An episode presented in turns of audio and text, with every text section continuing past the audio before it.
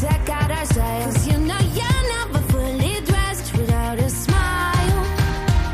Ha llegado la hora feliz, el espacio para los más pequeños de la casa.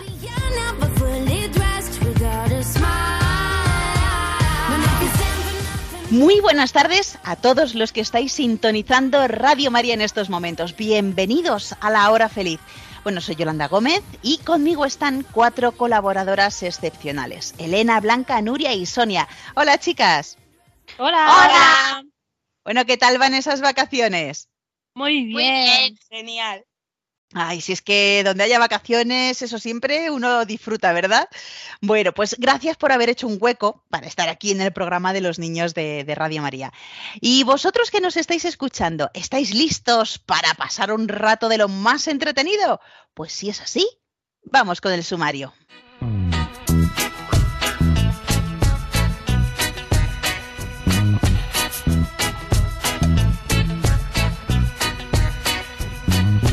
Hoy vamos a hablar de dos fiestas muy importantes en España, la de la Virgen del Carmen Y la del apóstol Santiago, el camino de Santiago y también hablaremos de un encuentro muy especial.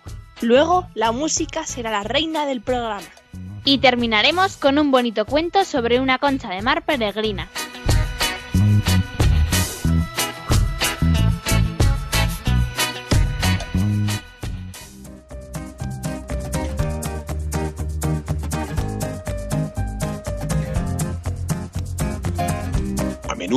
Las dificultades preparan a una persona normal para un destino extraordinario.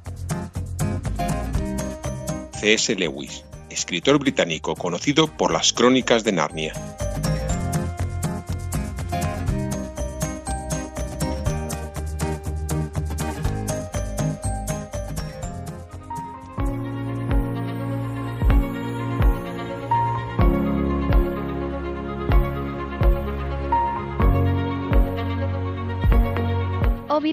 Santísima, Inmaculada, belleza y esplendor del Carmen, tú que miras con ojos bondadosos al que viste tu bendito escapulario, mírame benignamente y cúbreme con tu manto.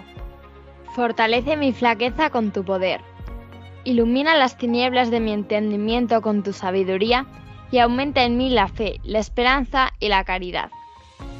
Adorna mi alma con tales gracias y virtudes que sea siempre amada por tu divino Hijo y por ti. Asísteme en la vida, consuélame cuando muera con tu amable presencia y preséntame a la Santísima Trinidad como hija y sierva devota tuya, para alabaros eternamente y bendeciros en el paraíso. Amén.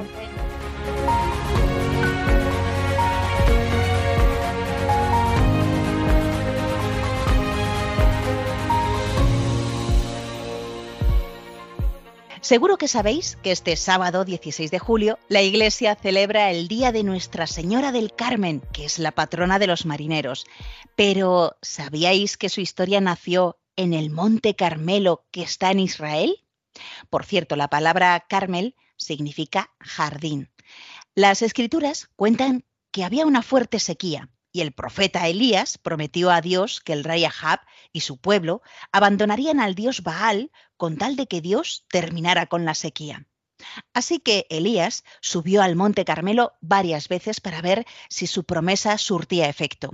Y la séptima vez que lo hizo, vio una nubecita no más grande que la palma de la mano, pero fue la señal para saber que la sequía ya se daba por concluida. De esta manera, pues comienza una historia que se conmemora hasta el día de hoy, nada más y nada menos. El caso es que con esta vinculación con el profeta Elías, pues muchos creyentes se fueron al monte Carmelo, que como hemos dicho está en Israel, para venerar el lugar y allí, amiguitos, fue donde nació la orden de los carmelitas. ¿Y cómo surgió el escapulario del Carmen? Nos lo cuenta Blanca. Allá por el siglo XIII, el superior general de los padres carmelitas del convento de Cambridge, San Simón Stock, vio cómo se le aparecía a la Virgen del Carmen, con un escapulario que le abría las puertas del cielo a quien lo llevara al morir. La Virgen prometió al superior que todo el que muriera con su escapulario jamás iría al infierno. Esto ocurrió un 16 de julio de 1251. Y la Virgen le dijo, Este debe ser un signo y privilegio para ti y para todos los carmelitas. Quien muera usando el escapulario no sufrirá el fuego eterno. Fijaos qué bonito. La devoción mariana hacia la Virgen del Carmen luego se extendió a muchos países y entre ellos aquí en España, donde eh, más arraigada se encuentra esta advocación. Fue el propio superior, San Simón Stock, el que llamó a la Virgen Estela Maris, estrella de los mares, lo que hizo que los marineros se encomendaran a esta advocación de la Virgen. No es de extrañar, pues, que se convirtiera en patrona de los marineros, pero años después, en el año 1901, también oficialmente pasó a ser patrona de la Marina de Guerra Española y del resto de navegantes del mar. Bueno, son muchas las localidades españolas que celebran cada 16 de julio las fiestas en honor a su patrona, la Virgen del Carmen, sobre todo en las zonas costeras. Y tan arraigada está esta celebración en nuestro país que muchas mujeres se llaman Carmen en honor a la Virgen. Bueno, ¿y sabéis qué otra tradición y fiesta que está muy arraigada aquí en España y que vamos a celebrar el 25 de julio. ¿Sabéis cuál es? La fiesta de Santiago Apóstol, que es el patrón de España. Muy bien, bueno, veo que lo sabéis muy bien, también porque lo hemos contado en otros programas de la hora feliz, pero muy bien que os hayáis acordado. Pues sí, amiguitos, desde el siglo IX los reyes de la Reconquista reconocieron al apóstol Santiago como patrón de España y establecieron el voto de Santiago, que consistía en que las tierras conquistadas a los moros debían hacer todos los años una ofrenda obligatoria de bienes a la Catedral de Santiago en agradecimiento por la intercesión del apóstol. A ver, al apóstol Santiago le queremos muchísimo. ¿Por qué? Porque le estamos muy agradecidos porque después de resucitar el Señor y ascender al cielo, Santiago predicó todo lo que había aprendido de Jesús por muchos lugares, difundiendo el cristianismo en Occidente y sobre todo aquí en España. Y aunque éramos en aquellos tiempos, mm, bueno, no sé si también ahora, muy cabezotas y duros de mollera y no le hacíamos nada de caso, Santiago continuó predicando. Claro está, que también tuvo ayuda de la Virgen María, quien se le apareció en Zaragoza y le dio fuerzas para seguir enseñando la buena noticia. Más tarde, una vez ya muerto Santiago, su cuerpo llegó en barco hasta Galicia y sus restos se encuentran enterrados en la Catedral de Santiago de Compostela.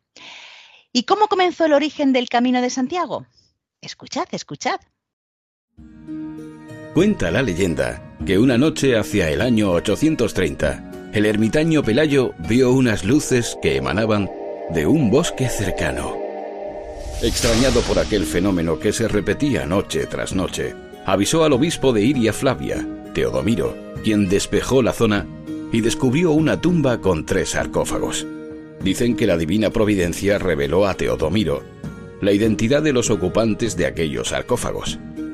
Santiago el Mayor y sus discípulos Anastasio y Teodoro. El rey Alfonso II el Casto acudió a la llamada de Teodomiro, realizando con toda su corte el camino desde Oviedo y convirtiéndose en el primer peregrino jacobeo. Mandó levantar una primera capilla de piedra y barro junto al antiguo mausoleo y se instalaron los primeros grupos benedictinos en el monasterio de San Bayo de Antealtares, desde donde custodiaban las reliquias. Hasta cuatro reconstrucciones o ampliaciones sufrió la iglesia original, construyéndose en 1075 la catedral románica que hoy se conserva. La noticia se propagó rápidamente por toda Europa y los peregrinos comenzaron a llegar a la que, con el tiempo, se acabaría conociendo como Santiago de Compostela. Actualmente hay muchas rutas para llegar a Santiago. El camino francés, que es el más conocido, el camino del norte, el camino primitivo, el camino de la Vía de la Plata, bueno, y unos cuantos más. Y cada vez que el 25 de julio cae en domingo, se celebra el Año Santo Compostelano. Así lo estableció el Papa Calixto II en el año 1126, coincidiendo con la colocación de la última piedra de la Catedral Compostelana. El Año Santo o Jubileo, pues suele celebrarse unas 14 veces cada siglo. Y este año jubilar es un año de gracia durante el cual es posible obtener una indulgencia plenaria para el perdón de la pena que merecen los pecados que hemos cometido. Las condiciones para ganar esta indulgencia plenaria que se nos borran todos los pecados y estamos inmaculados casi pues como hemos venido al mundo, vamos a ver cuáles son esas condiciones para ganar el jubileo. Visitar la Catedral de Santiago, donde está la tumba de Santiago el Mayor. Rezar alguna oración, al menos el credo, el Padre Nuestro y pedir por las intenciones del Papa. También es recomendable asistir a la Santa Misa. Y otra condición para ganar el jubileo es confesarse, ya puede ser 15 días antes o después, y comulgar.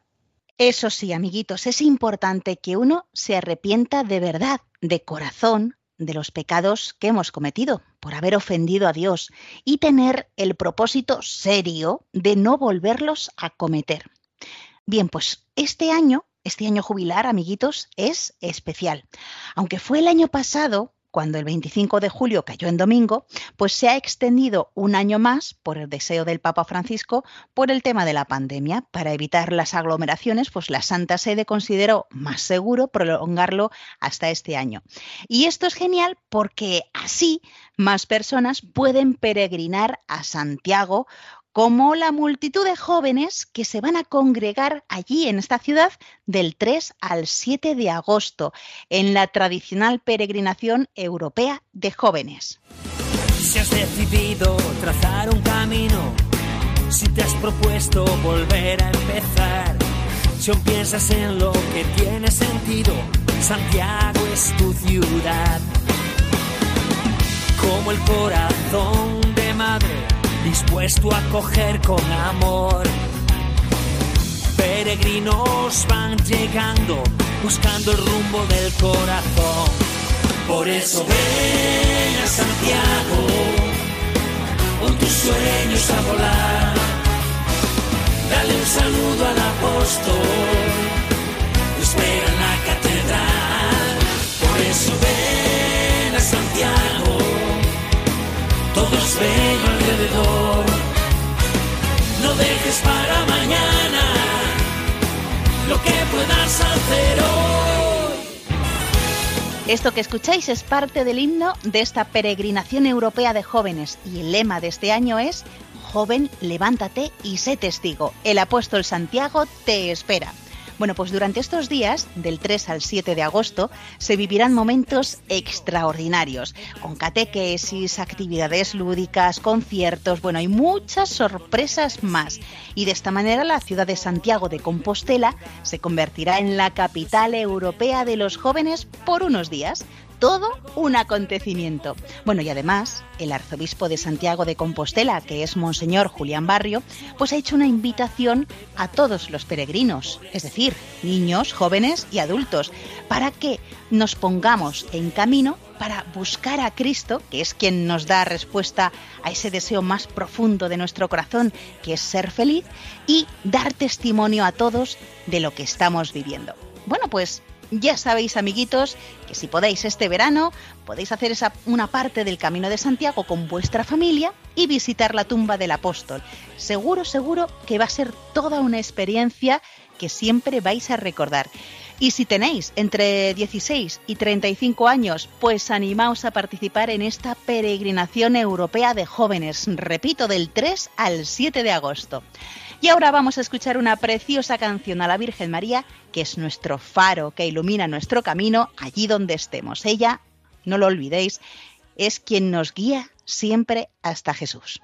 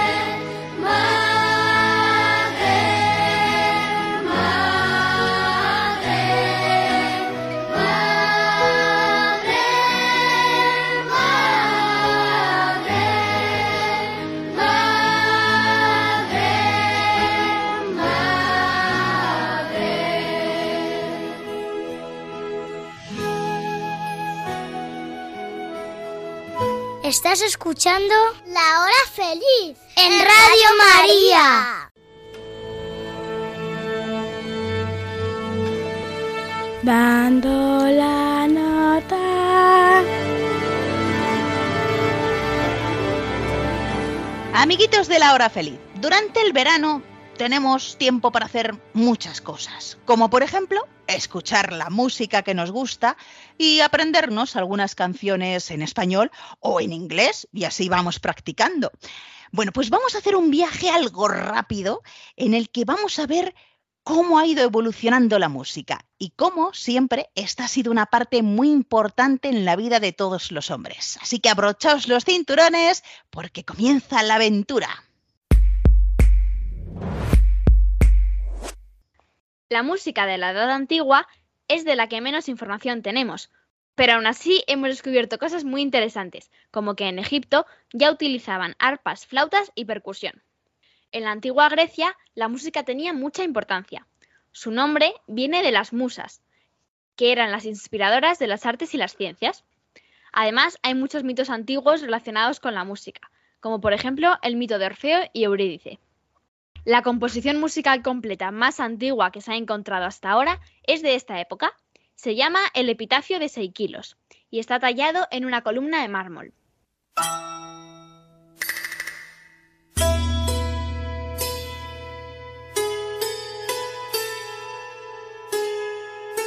Bueno, en realidad se ha encontrado un registro musical aún más antiguo, un himno del siglo XIV a.C., escrito en tablillas de arcilla. Pero después de tanto tiempo, ahora las tablillas están muy fragmentadas y es muy complicado entenderlas e interpretarlas. Esto que vamos a escuchar ahora es solo una suposición. Además, está tocada por un teclado, que no era lo que se usaba en ese momento. Pero bueno, nos sirve para hacernos una idea de esta antigua pieza musical.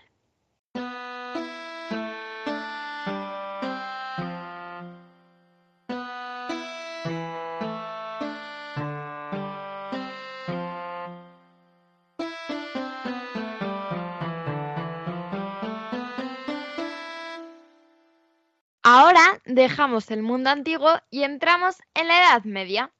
El conocimiento de los griegos ahora está en manos de la Iglesia y son los monjes los que hacen música. Así nace el canto gregoriano que está en latín.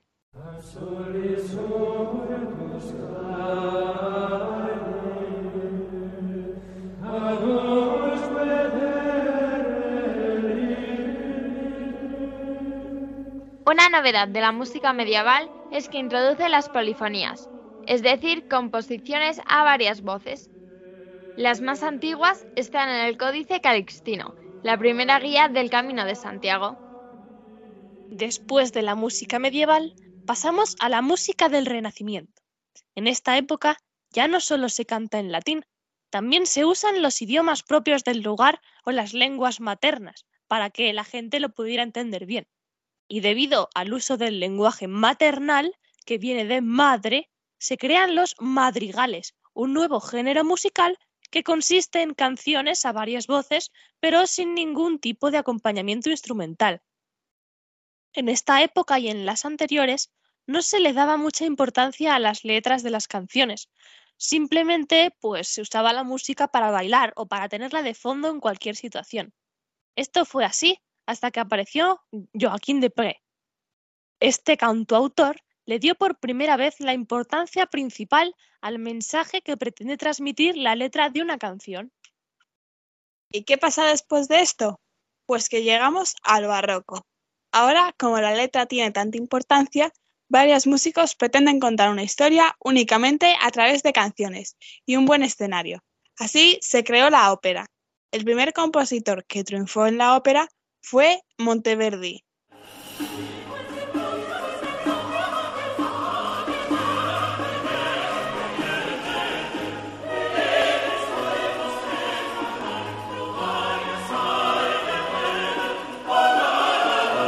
En esta época también aparecen Johann Sebastian Bach y tras su muerte comienza el periodo clásico.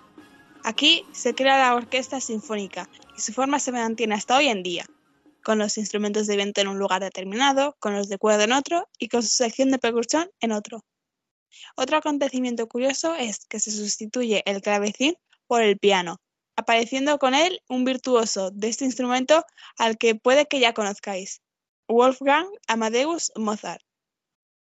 Y si viajamos hasta la edad contemporánea, al romanticismo, encontraremos a otro compositor famosísimo, Beethoven, muy conocido por su quinta sinfonía.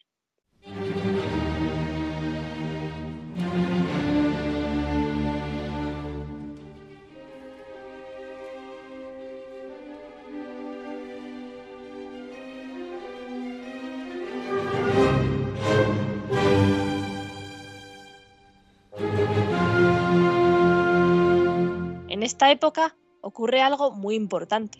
La música deja de considerarse como algo que tiene que ser muy ordenado, estructurado y racional, y pasa a ser algo totalmente emocional, pasa a ser una libre expresión de las emociones. Otro compositor de que igual os suena su música de esta época, pero igual no tanto su nombre, es Tchaikovsky.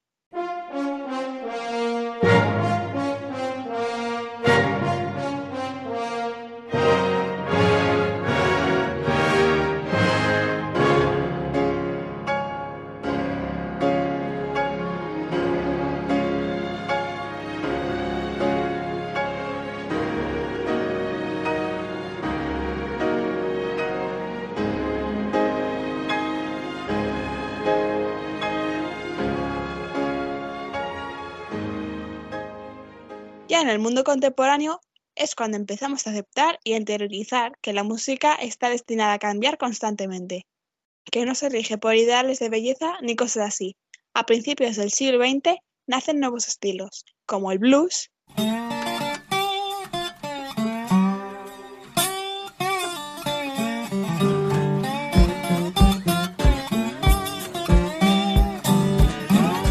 y el jazz. El jazz aparece hasta en películas infantiles muy famosas, como Los Aristogatos o Tiana y el Sapo.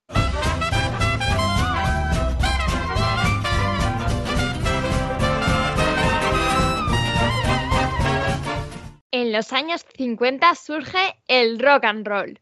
Elvis Presley fue el primero en sacar un videoclip con su canción Jailhouse Rock o Rock de la cárcel y se pone de moda la guitarra eléctrica.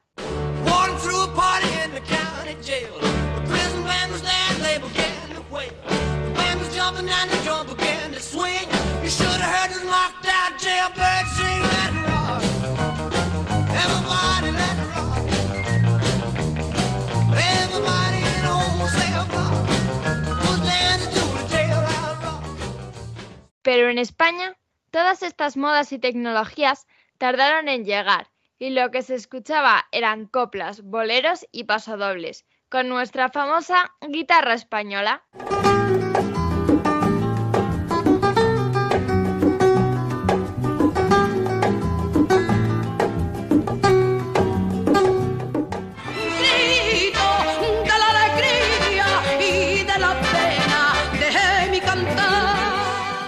En los 60 empieza la conocida invasión británica.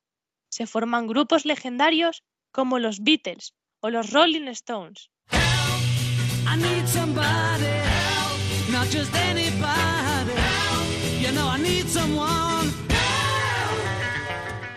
Y en España nos empezaron a llegar todas las modas que nos habíamos perdido desde principios de siglo, por lo que pasamos de pasodobles a rock español.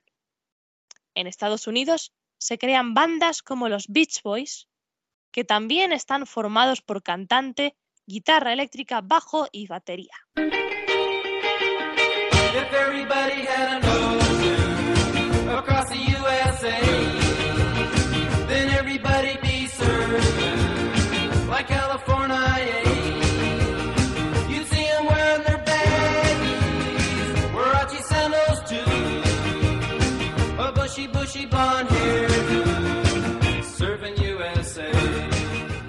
Y nos vamos a los 70, donde nace la música disco.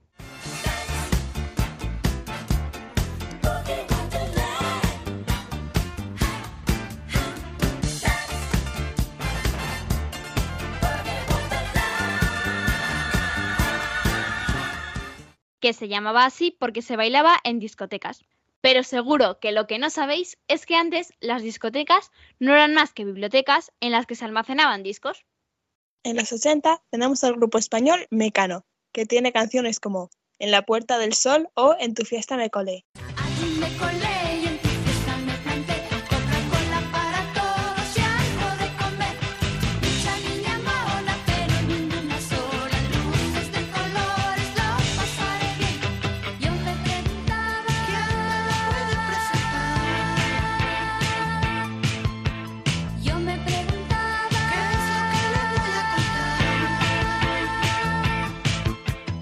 En esta época también hay una canción que seguro que muchos conoceréis. Es.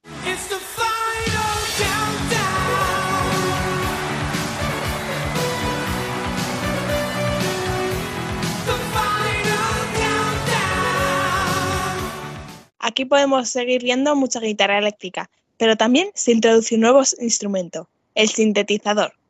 Viajamos a la década de los 90, donde surge la música electrónica, pero sigue habiendo canciones de cantantes como Michael Jackson o de Madonna, que siguen conservando los instrumentos tradicionales. Y en cuanto a instrumentos, las orquestas sinfónicas ya no se escuchan mucho hoy en día a modo de conciertos, por lo que en la actualidad se suele usar este género musical para hacer bandas sonoras de películas o cosas así. Y en 1997 aparece un recurso utilizado en canciones como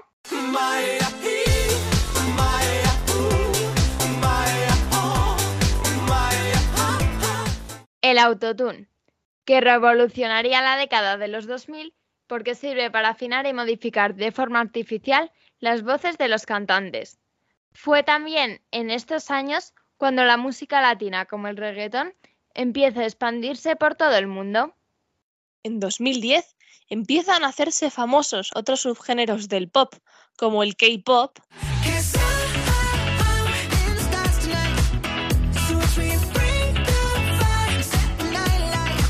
el pop rock, donde destacan cantantes o grupos como One Direction. Y bueno, si queréis saber más detalladamente cada etapa que os hemos contado, podéis ver un vídeo de un músico, Jaime Altozano, que se llama Modas Musicales de 1950 a 2010. De ahí más para adelante, seguro que ya os la sabéis. Además, el grupo a capella Pentatonix tiene un vídeo en el que cantan canciones de todas las épocas en tan solo cuatro minutos.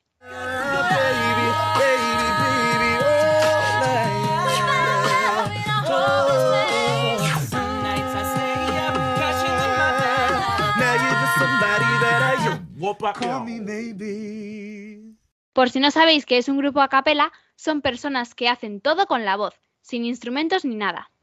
Pero sea con instrumentos o sin ellos, con sintetizador, con autotune, con letra o sin letra, la música siempre ha sido una forma de relajarnos, motivarnos o comunicarnos. Porque, como dice Stevie Wonder, la música es un lenguaje que todos entendemos.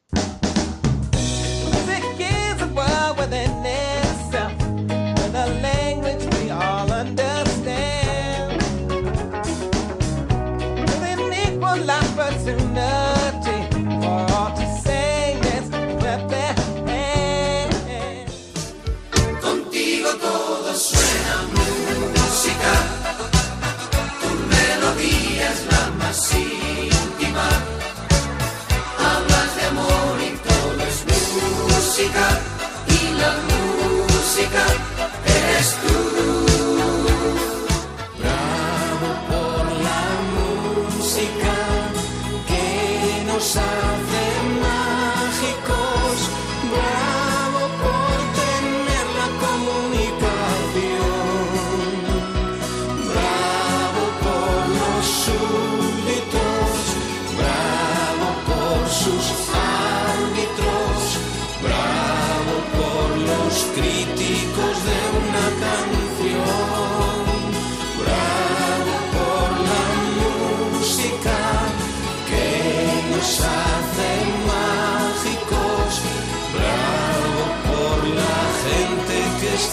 conexión.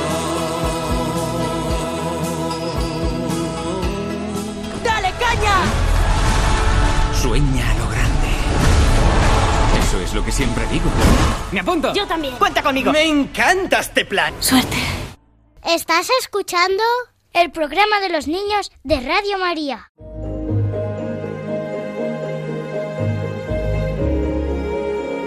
Chiqui Historias.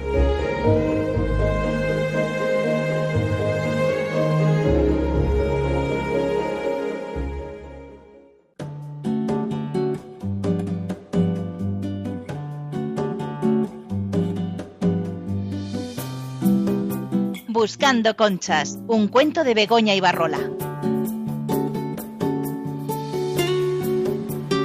Las olas se sentían muy contentas de estar en el mar. Sabían que gracias a ellas los niños se divertían en la playa al saltarlas. Los jóvenes se deslizaban por ellas hasta que rompían montados en tablas y todos lo pasaban muy bien. Pero a veces el mar quería estar tranquilo y las mandaba descansar. Y entonces dejaba que solo las olas pequeñitas llegaran a la playa. La playa estaba contenta de ver cómo iban y venían sin cansarse nunca. Le gustaba su canción, una canción que aunque es muy bonita, solo la escuchan algunas personas. Las conchas que las olas arrastraban hasta la orilla también estaban muy contentas de ver el sol. Por fin les tocaba descansar sobre la arena y esperar a que algún niño se acercara y las cogiera. Por la orilla caminaba una niña. Se llamaba Elena. Llevaba un cubo azul en la mano y de vez en cuando se agachaba.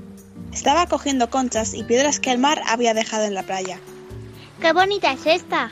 Dijo mientras se agachaba para coger una concha muy grande que acababa de ver semienterrada en la arena. La voy a mojar un poco para verla mejor. Elena se acercó al agua y la limpió, dejando al descubierto toda la belleza de la concha y su forma perfecta. Cuando la llevó a su casa, su padre le dijo, Elena, esta es una concha de peregrino. ¿Qué es un peregrino, papá? Es una persona que viaja a un lugar santo, normalmente caminando, como por ejemplo el que hace el camino de Santiago.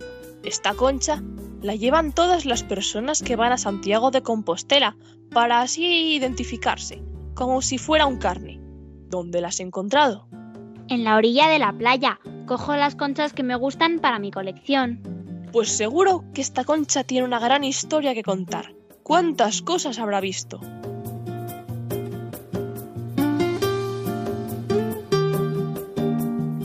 Durante los tres días siguientes, Elena llevaba siempre la concha con ella y le pedía que le contara todo lo que había visto a lo largo de su vida. Pero la concha no hablaba. Un día, Elena vio una señora que hacía lo mismo que ella, cogía conchas. Al acercarse, la señora le preguntó, ¿Me dejas ver las conchas que has cogido? Sí, ¿y usted me deja ver las suyas? Por supuesto. Se sentaron las dos en la arena y vaciaron los cubos para verlas todas. Vaya, qué concha más bonita tienes. Mi padre me ha dicho que es una concha de peregrino. Sí que lo es, es preciosa, ¿no te parece? Seguro que ha visto muchas cosas y en algún tiempo de su vida ha hecho el camino de Santiago. Lo mismo me ha dicho mi padre, por eso le estoy pidiendo a la concha que me cuente lo que ha visto. Pero no me dice nada. A lo mejor es que no la escuchas bien. Lo que tienes que hacer es sentarte con ella entre las manos y escuchar con atención lo que te quiera contar. Cierra los ojos, imagina todos los sitios que ha visto, todas las personas que ha conocido, todo lo que ha escuchado. Esa misma tarde, Elena, mientras sus padres descansaban después de comer, hizo lo que la señora le había dicho. Para su sorpresa, empezaron a llegar a su mente imágenes de paisajes verdes, de montañas, de pequeños pueblos con tejados de pizarra, de lluvia, de sol, y oyó conversaciones, pero también oyó los silencios de muchas personas. Sintió algo muy especial por dentro, una emoción muy grande, y desde ese mismo momento quiso ser peregrina y hacer el camino de Santiago. Pasó el resto de la tarde en silencio. Cuando su madre le fue a dar el beso de buenas noches, Elena le hizo una pregunta. Mamá, ¿yo puedo ser peregrina? Hija, ¿por qué me lo preguntas? Elena le contó todo, su encuentro con la señora en la playa y lo que la concha le había contado, y volvió a preguntar a su madre. ¿Por qué no hacemos el próximo verano el Camino de Santiago? Hija, es muy pronto para pensar en el próximo verano. Todavía no ha terminado este. Al día siguiente, durante el desayuno, su padre le dijo, Elena, mamá me ha dicho que te gustaría hacer el Camino de Santiago. Sí, papá, me gustaría mucho. Pero hija, eres aún muy pequeña. Cuando seas mayor ya hablaremos. Pero yo quiero ir ahora, papá, por favor. Su padre dio por terminada la conversación, pero la idea no se le fue de la cabeza.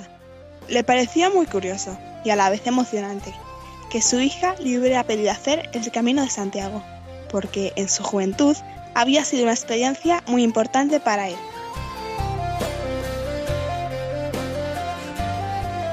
En los días que quedaban del verano, dio vueltas y más vueltas a mapas y a folletos de turismo.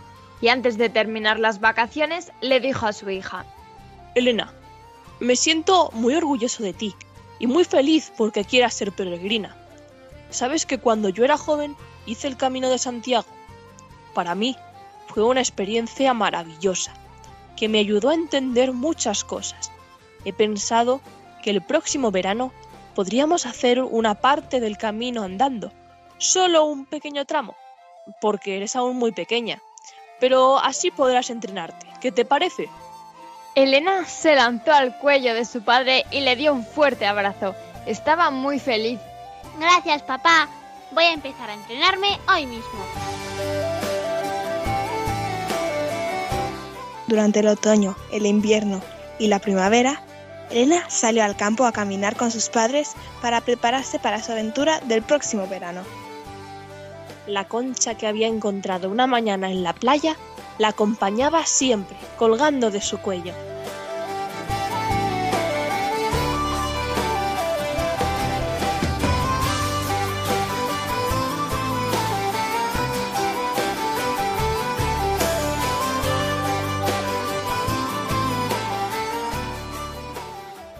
Ya tenemos que irnos despidiendo, amiguitos. Bueno, seguid disfrutando de estos días de vacaciones, acompañados de la música.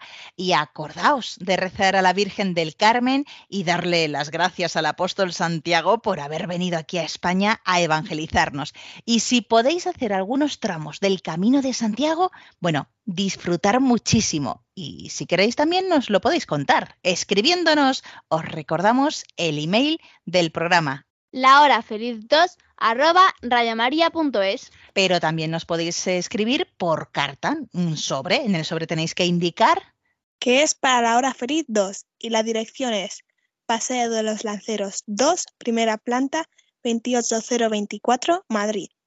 Y también os informamos que el día de la Virgen del Carmen, es decir, el sábado 16 de julio, toda la familia mundial de Radio María se unirá para rezar el rosario, nada más y nada menos que desde el mismo Monte Carmelo, allí en Israel. Será a las 4 de la tarde. Bueno, y os recordamos que podéis volver a escuchar de nuevo este programa u otros anteriores en el podcast de Radio María. Tenéis que entrar en la página web www.radiomaria.es y buscar en el podcast La Hora Feliz de Yolanda Gómez. Bueno, pues muchas gracias a Elena, a Blanca, a Nuria y a Sonia por vuestra maravillosa compañía. Gracias. De nada, De y nada hasta y hasta la próxima. Y estas vacaciones cantad y bailar, que la música es muy buena. Pues nos volveremos a encontrar, amiguitos, si Dios quiere, dentro de dos semanas. ¿Y vosotros sed buenos? Sí, Sí se puede. Sí se puede. Un fuerte abrazo para todos y sed felices. Así concluye La Hora Feliz, el espacio para los más pequeños de la casa. And if you stand for nothing,